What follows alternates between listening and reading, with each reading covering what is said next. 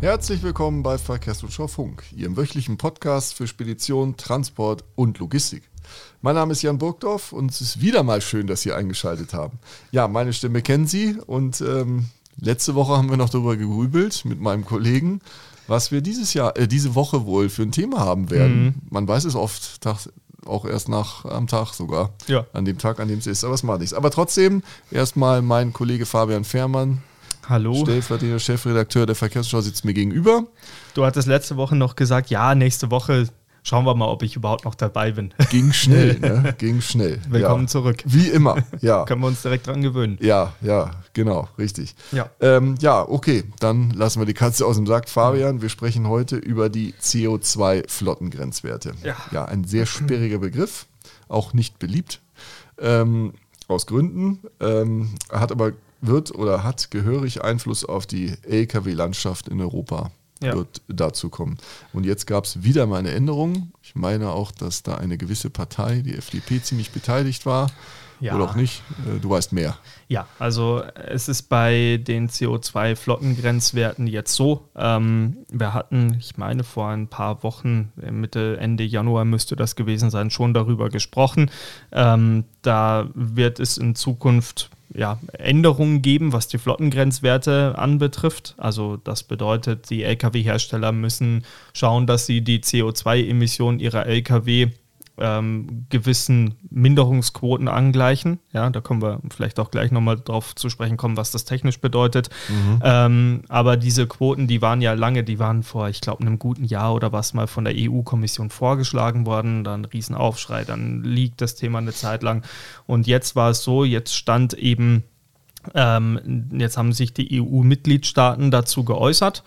Du hast schon richtig gesagt, die FDP ähm, ja. hatte da auch noch ein Wörtchen mitzureden. Mhm. Wir erinnern uns an das Verbrenner aus. Da gab es ja. ja. ein Veto von FDP-Seite von äh, Volker Wissing. Das erste Mal gefühlt aus meiner Sicht, dass äh, sich der Bundesverkehrsminister mal so richtig auf eine große Bühne mhm. gewagt hat und das auch nicht sonderlich rühmlich. Ja, und jetzt drohte eben bei der Befragung der EU-Mitgliedstaaten zu diesen CO2-Flottengrenzwerten das nächste Veto von FDP-Seite. Mhm. Und da hat sich dann tatsächlich am Ende das Bundeskanzleramt wohl eingeschaltet, haben mehrere Medien jetzt berichtet, mhm. ähm, dass dann hinterher die FDP von ihrer Veto-Position ja, wegargumentiert hat. Weil die wieder mit so. ihren E-Fuels da kamen, ne? Ja, ja. Träumerei da. Ja, aber egal. Ja, ähm, gut. Aber dann, ja, was bedeutet das?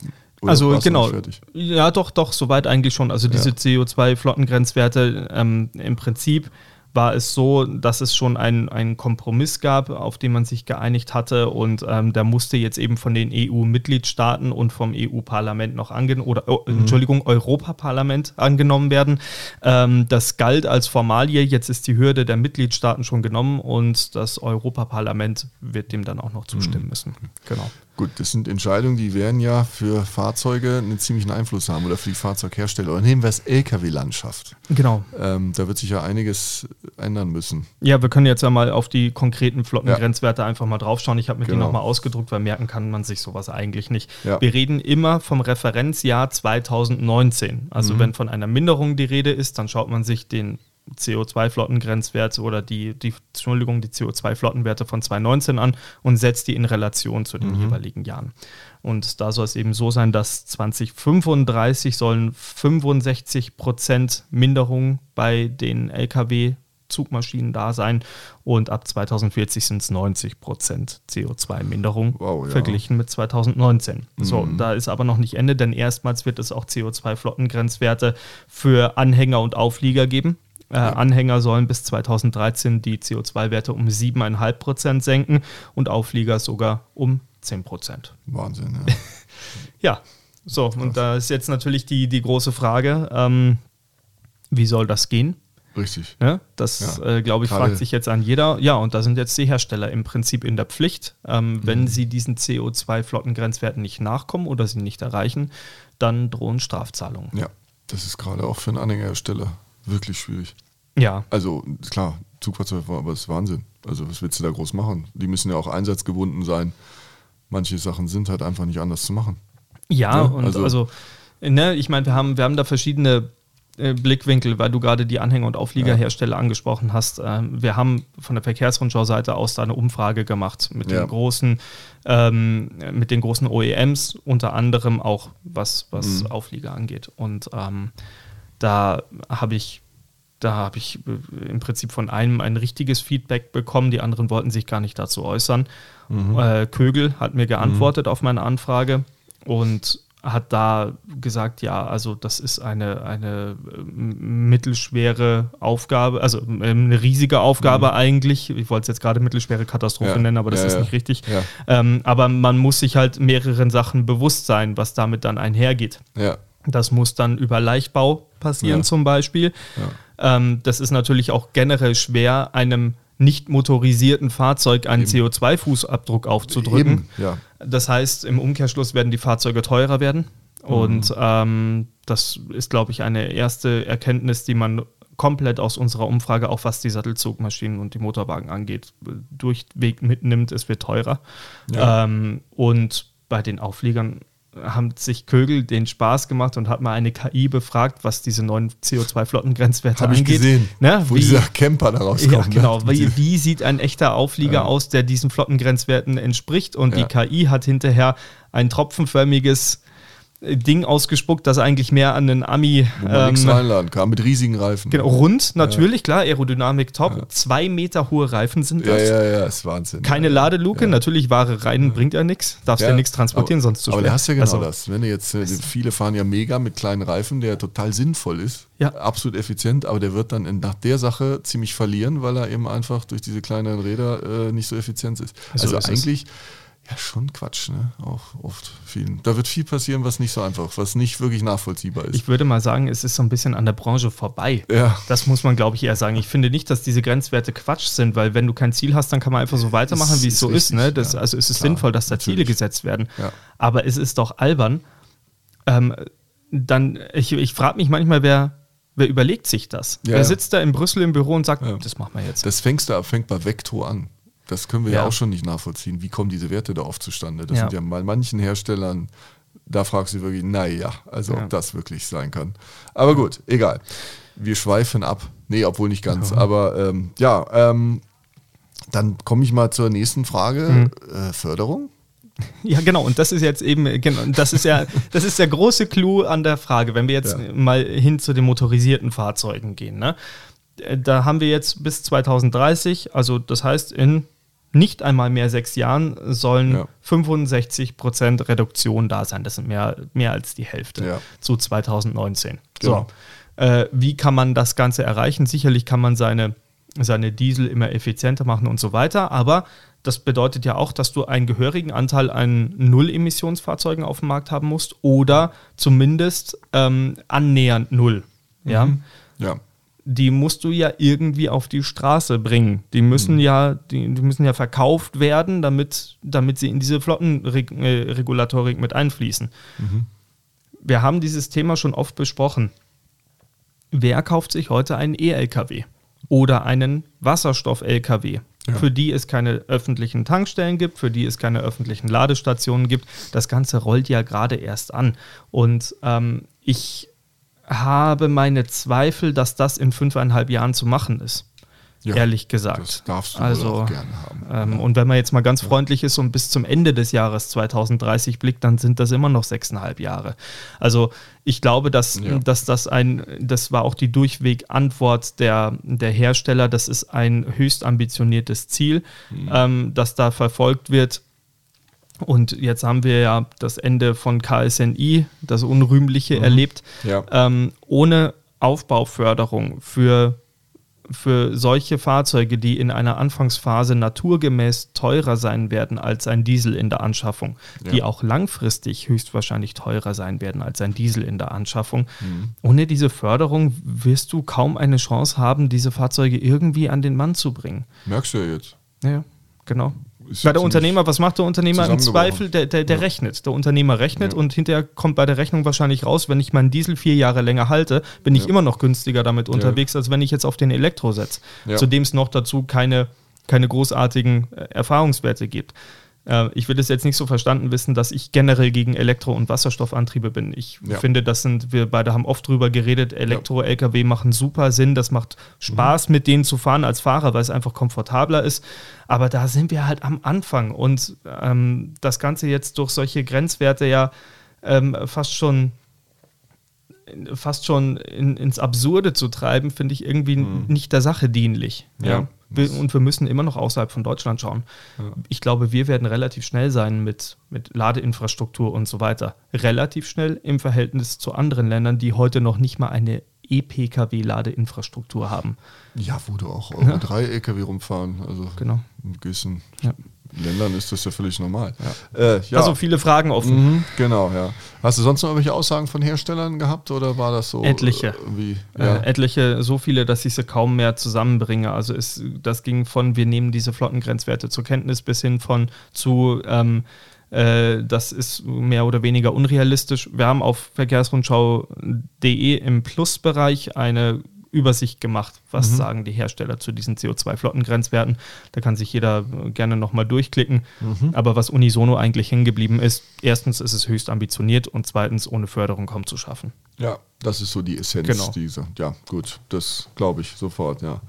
Ja, dann haben wir, wie gesagt, äh, noch diese E-Fuels, die geistern ja auch nach wie vor noch irgendwie mhm. ein bisschen rum. Äh, haben wir auch schon öfter darüber gesprochen, dass das eigentlich für den Schwertransport, eher, äh, Schwerverkehr eher schwierig mhm. wird. Ähm, aber wurden jetzt in diese neue Rechnung die E-Fuels irgendwie mit einbezogen schon oder?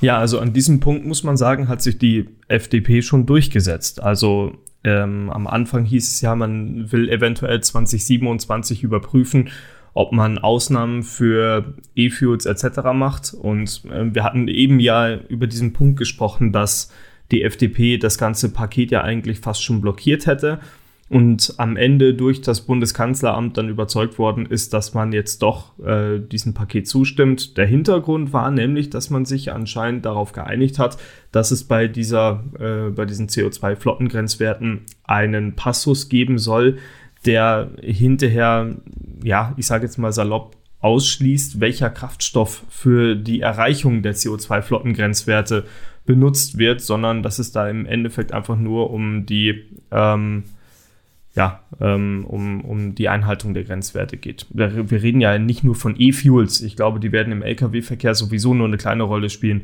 Meine Meinung zumindest. Ähm, wir reden ja auch über HVO 100. Wir reden über Bio-LNG zum Beispiel. Ja, und die große Frage wird halt am Ende sein, wie weise ich das nach? Ne? Also wie kann ich jetzt selber nachweisen, okay, ich habe meinen Verbrenner LKW nur mit Bio-LNG betankt. Das ist für mich noch nicht wirklich geklärt. Ich könnte mir jetzt auch keine Art und Weise vorstellen, wie man das nachweist, aber da wird man sich vielleicht dann Gedanken dazu machen, ähm, ja, wenn man, wenn man das Ganze dann konkret festzurrt und, und ausformuliert, ja. Ja, dann vielleicht zum Abschluss noch, äh, ja, wie geht es jetzt weiter? Ich glaube, das ist die beruhigende Aussage. Ich glaube, es geht jetzt, das war auch mein Eindruck der Befragung der Hersteller, da reißt sich jetzt keiner einen Hacks aus um es auf, Meinst wie man in Bayern ja, sagt. Weiß, naja, also ja. ich glaube schon, also äh, vielleicht anders formuliert. Ähm, man ist da, und das wissen wir von eigentlich allen Herstellern in Europa, die sind, finde ich, was und immer auf der Suche, was Möglichkeiten gibt, CO2-Emissionen zu reduzieren und diese aber auch in einen wirtschaftlichen Einklang zu bringen, damit die Unternehmer halt auch diese Fahrzeuge kaufen, weil sonst können sie viel entwickeln, aber kaufen wird es ja keiner. Ja. Ähm, das heißt, diese Suche wird weitergehen. Es wird weitergehen damit, dass man versucht, Elektro-Lkw weiter zu optimieren, sie auf den Markt zu bringen, Feldversuche durchzuführen. Man wird sich sicherlich auch, das machen ja einige auch in Gemeinsamkeit, dass sie sich einsetzen dafür, dass eine Schnellladeinfrastruktur aufgebaut wird und dass man das in Einklang mit dem politischen Vorzeichen in Deutschland so schnell wie möglich auf die Beine stellt. Mhm. Das, glaube ich, ist jetzt gerade mal so die grobe Marschrichtung. Mhm. Ähm, und ansonsten kann ich mir aber nicht vorstellen, dass sich hier so, so riesig viel ändern wird, ehrlich gesagt. Also die Frage ist schon, wie die, die Lkw-Landschaft wird sich in den nächsten Jahren schon ein bisschen mhm. shiften. Also da wird es sicherlich mehr geben, die dann auf Elektro gehen, weil die ja vielleicht auch einfach günstiger werden in der Anschaffung oder über Leihgeschäfte oder wie auch immer. Ja. Noch dazu wissen wir ja von einigen Herstellern, die in diese Richtung Lkw auf den Markt bringen wollen. Ähm, aber bis es da wirklich einen riesigen Shift gibt, dass der, ich sage jetzt mal, Otto-Normal-Autobahnfahrer das mitbekommt, das wird schon noch ein bisschen mhm. dauern. Okay, ja, denke ich auch. Ich weiß nicht, wie schätzt du ein? Ja, naja, also ich sehe halt auch, gut, das darf man jetzt wahrscheinlich gar nicht so sagen. Du darfst alles sagen. An wirklich, die Hersteller sitzen ja auch zu einem ziemlich langen Hebel dann irgendwie doch. Also mhm. musst du sagen, also ja, schöne, schöne Grenzwerte, wenn es dann aber hart auf hart kommt, glaube ich nicht dass äh, wirklich diese Strafzahlen, die ja tatsächlich horrend sind, mhm. ähm, ich kann mir nicht vorstellen, dass die EU denen das da wirklich antun wird. Dann im Endeffekt müssten sie dann sagen, dann, dann ist es für uns günstiger, uns vom europäischen Markt zurückzuziehen. Ja. Ähm, ja, und dann wollen wir mal sehen. Ne? Das kann natürlich auch passieren. Ne? Also Aber ich glaube, weil jetzt sieht es ja nicht danach aus, ähm, dass wir das einfach so hinkriegen, kann ich mir nicht vorstellen, in dieser kurzen Zeit. Ich kann mir mhm. das nicht so vorstellen, zumal ja irgendwie ja auch der Staat seinen Teil beitragen müsste, wie äh, irgendwelche äh, Anlaufförderung ähm, etc. Das ja, oder einfach ja. auch irgendwie ein Ladenetz an der Autobahn oder sowas, mhm. egal für was, für Wasserstoff oder auch für Strom. Mhm. Und irgendwie sind wir da doch gar nicht, haben wir noch nicht mal angefangen. Und dann kann man dann vielleicht schon als Hersteller sagen, ja, schöne Idee, die ihr hattet, aber ja, und wenn er das so durchzieht, dann ja. lohnt es sich für uns hier nicht mehr Lastwagen zu verkaufen. Also ich finde es wirklich für die Trailersteller fast noch krasser. Also was sollen die machen? Was also, sollen die machen? Ne? Genau. Also du kannst ja vor allen Dingen jetzt auf dem Kipper keine Energiesparreifen drauf tun. Genau. Das bringt es einfach nicht. Genau. Und du kannst eben auch diesen Mega, der total effizient ist, dann nicht sagen, ja, du musst jetzt aber einen Mega mit drei Meter hohen Rädern fahren. Ja.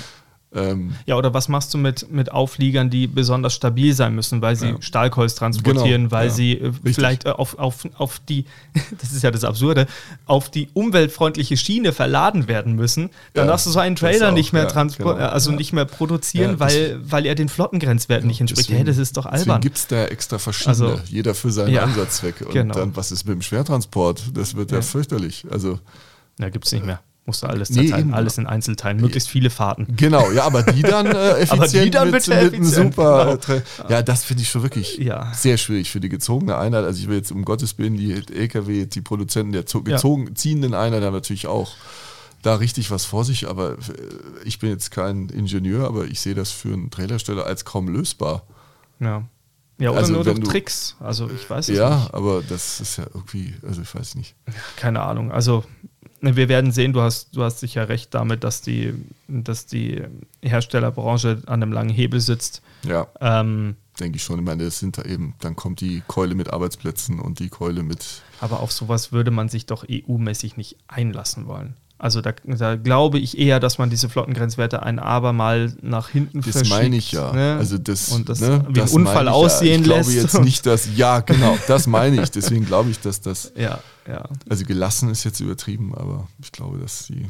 Das meinte ich mit Kanaks ausreißen. Also ja, ähm, ich glaube, da, da, verfolgt man schon konsequente Wege, was die Dekarbonisierung angeht, aber ja, ja mit, mit Maß und ähm, ja, ich bin, bin aber trotzdem gespannt. Das ist ja, alles eine Phase, die wir jetzt noch mitkriegen und richtig, dann hören ja. wir in sieben Jahren nochmal in den Podcast rein und gucken, ob wir genau. recht hatten oder nicht. Genau. Ja, Dann haben wir auch diese Episode wieder. Herr Fehmer hat es gerade gesagt, wir hören uns in sieben Jahren wieder. Nein, Quatsch, wir hören uns nächste Woche wieder, denke ich, mit einem Thema, das wir jetzt noch nicht wissen. Stimmt das? Du guckst gerade so auf den Kalender.